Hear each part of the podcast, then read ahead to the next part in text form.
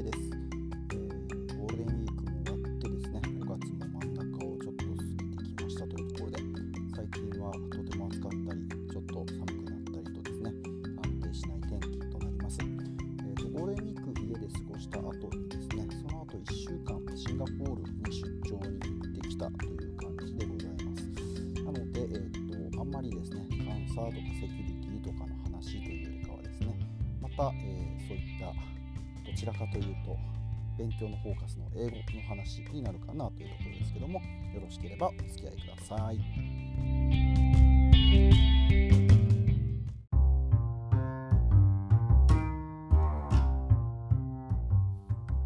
はい、えー、ということでですね今回は、え、シンガポールに出張に行ってきましてあんまりこう外のカンファレンスとかではなくて社内の打ち合わせだったりするので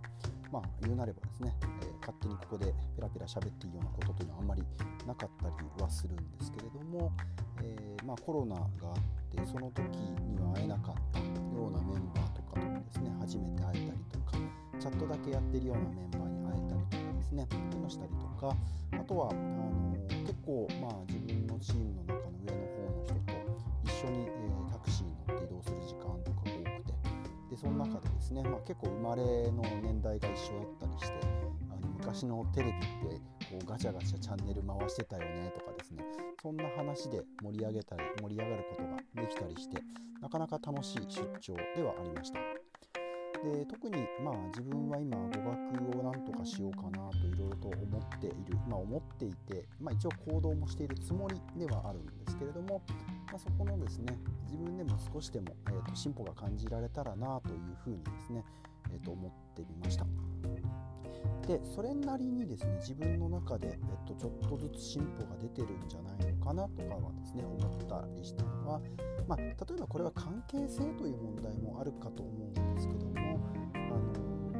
よくこういう社内の打ち合わせみたいなことが来た時にですね、え自己紹介とかってしたりすると思うんですね。で特に、えっと、いろんな人が集まったりしてで、まあ、お互いこうよく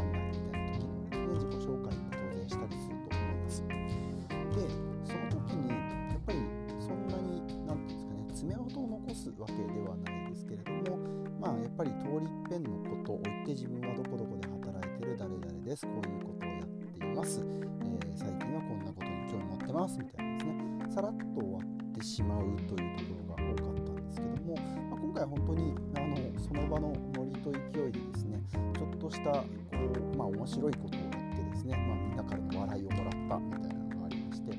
それというのも、まあ、言うなればですね、まあ、その時に上司からお題とかを出されてそのお題に従ってあこういうことを伝えたいなとなんとなく思ってでその伝えたいなという思いをですねちょっと形にできたのかなと。でこれは当然自分たち自分の今いるチームの人たちがとてもサポーティブであったりとか自分が、まあ、僕自体が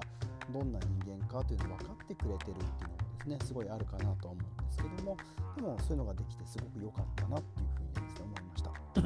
ただまあそれで今本当に十分かっていうとやっぱりまだまだですね、えーと、例えば画面のないところでガーッと話されてることに関して十分自分が理解していないというケースというのもですね多々あったかなと思っています。なんとなれば、まあ、ちょっとぐらい分かんなかったとしてもその英語が分かる分かんないではてなんとなく文脈で類推をして今その場にいるなというふうに感じたことというのはですねあの、まあ、今回、まあ、1週間といっても、まあ、基本的には月曜日から木曜日までということだったので、まあ、実質は4日間ではあるんですけどもその4日間の中でですねそういったものを感じる機会というのが多々あったかなと思いました。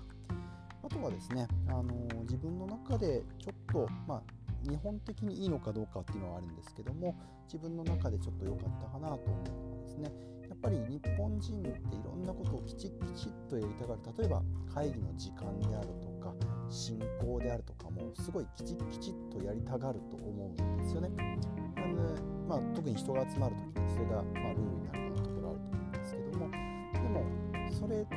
じゃ海外で必ずしもそうかってそうじゃなくて結構フレキシブルにこの今焦点としたいことに対して変えていったりとかしたりする。でそういった時に自分の日本人的な良さの出し方って何だろうなと思ったらそこをユーモアにくるめて脱線を適度に残す戻していくっていうですね能力なのかなと思っていて。例えば、まあ、今回も会議が結構長くなってですね2時間ぐらいとかどんどんどんどん続いていってでまあその時にあのなんかごく大事な発言がちょっと5分間休憩したいとか言ったらみんながちょっとほっとした表情をしながらですね あのそれを認めてくれたりしてで、まあ、そういうのってある意味僕のそのなんかチームの中の立ち位置みたいなところもあってそういうことをこうできるようになったっていうのはですねちょっと面白い自分なりのあの一つの貢献なのかなとかですね改めて思ってみたりしました。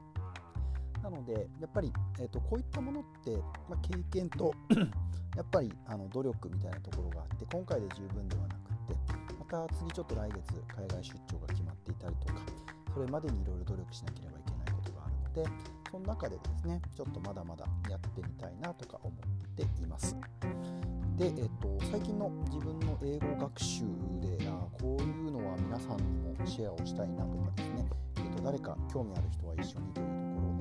けども、えっと、今回ですね、まあ、今回というか今うちのチームで、えっと、月に1回ぐらいですね仕事の話を一切しちゃいけないミーティングというのをやっていまして最近自分が何を楽しいと思ってるかみたいなものをこう何て言うかシェアする場を持っていて。で最近こういった映画面白かったよとかあのインド映画の RRR ってめっちゃ楽しいですねみたいな。あの3時間長いけれども3時間感じないよねとか。そんな中でですね今結構海外のメンバーでネットフリックス好きな人とかがえー、っとサンクチュアリっていうですね日本の、えーと、お相撲さんの、えー、映画というのをあ映画というかドラマですかね。ドラマを結構みんな見ていたりしていて。で僕もそれを見ているのであれ面白いよねって話になってですね。で日本人からするとストーリー自体は当然日本のものなのでみんな分かりやすい。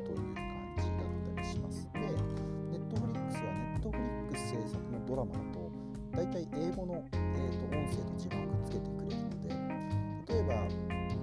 自分が英語力そんなに自信ないなって人は日本の音声で見ながら英語の字幕だけをどんどん目で追っておくすると例えば「なんとか部屋」というのが英語だと「stable」っていうふうに表現をしていたりとかそういうのがですね英語の学習としては、えっと、分かっていたりしますと。であとは英語音声で英語字幕でやる僕は今自分のレベルとしては、えーと、字幕なしではまだまだだなと思ってるので英語音声英語字幕ででどちらかというとこう英語字幕見ながらですねあこういうことをこういうふうに表現してるのかなみたいなことを言ってたりはするんですけれども、えー、とするとですね、あの例えばお相撲をやるときですね八景を残った残ったっていうのはですねそのまま、えー、と日本語の音声使ってるなとかですねそんなのもちょっと分かったりして面白かったりします。でまあこれあの、まあ、ネットフリックスやってる、まあ、ですごくいい教材だなと思うのはですねやっぱり、えっと、共通の話題ってすごく大事だと思っていてあのそれを自分が勉強とかではなくて、まあ、楽しんでそれに触れているということってすごく大事かなと思っていたりします。なのでこういうのをですね、まあ、知らなければ触れなければそこに興味持ってないですしでもあのもし触れていればですねそこを、まあ、会話のきっかけとかですねコミュニケーションのきっかけにもできるしで別に誰かと会話コミュニケーションしなくてもそういったものをと、まあ、楽しめるっていうところからやっぱり語学ってあってもいいんじゃないのかなと思っていたりします。なので最近はですね自分のあの英語学習の時間の中にですねこういったドラマとかエンタメに触れる例えばそれは、えー、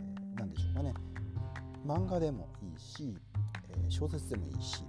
またドラマでもいいし。でそれが別に、えっと、1時間とか2時間とかじゃなくても5分でも10分でもいいしという形でそれも英語時間の学習時間にカウントしちゃおうというふうにしていて。でするとまあ結構そうは言ってもですね。地道な英語学習にそれなりに時間を使っていたりはするんですけれどもやっぱりあのじゃあお風呂に入った時にこのネットフリックスのドラマを1話見ましょうみたいなそれだけで、まあ、30分以上ですね、まあ、時間が稼げるというかですね。やったなっていう気になりますし何もやらなかったというわけではなくてやっぱやったっていう実績を作っていくことができるのでですね。皆さんももし、えーと、興味あればですね、えー、この学習法、まあ、ネットフリックスをちゃんとやるっていうのは結構おすすめだったりします。まあ、ちょっとちゃんとやるっていうとですね、本当にちゃんとやる人というのは、おそらく、まあ、いろんなとこでもいろんな人があのこういった学習法とやってますけども、一つのドラマでこうシャドーイングをしたりであるとか、わからない表現書き取ったりであるとか、そういうことができる人たちっていうのは世の中にたくさんいていて、当然、あのなんていうんですか、そういった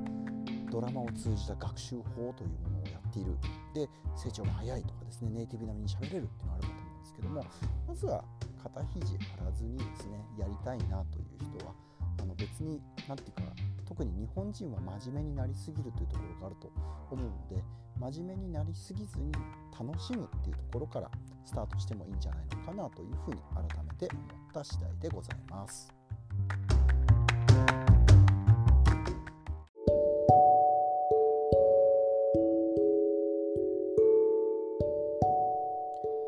はい、えー、というわけで今回もお送りしてきました今回は出張の中での今自分の、えー、語学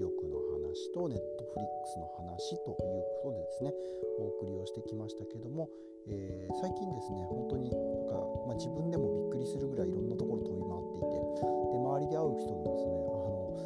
のどこにいるかよく分かんないとか何してる人かよく分かんないみたいなことを言われたりするんですけども、えーと、今週というかですね次の、え、週末というか次の週は、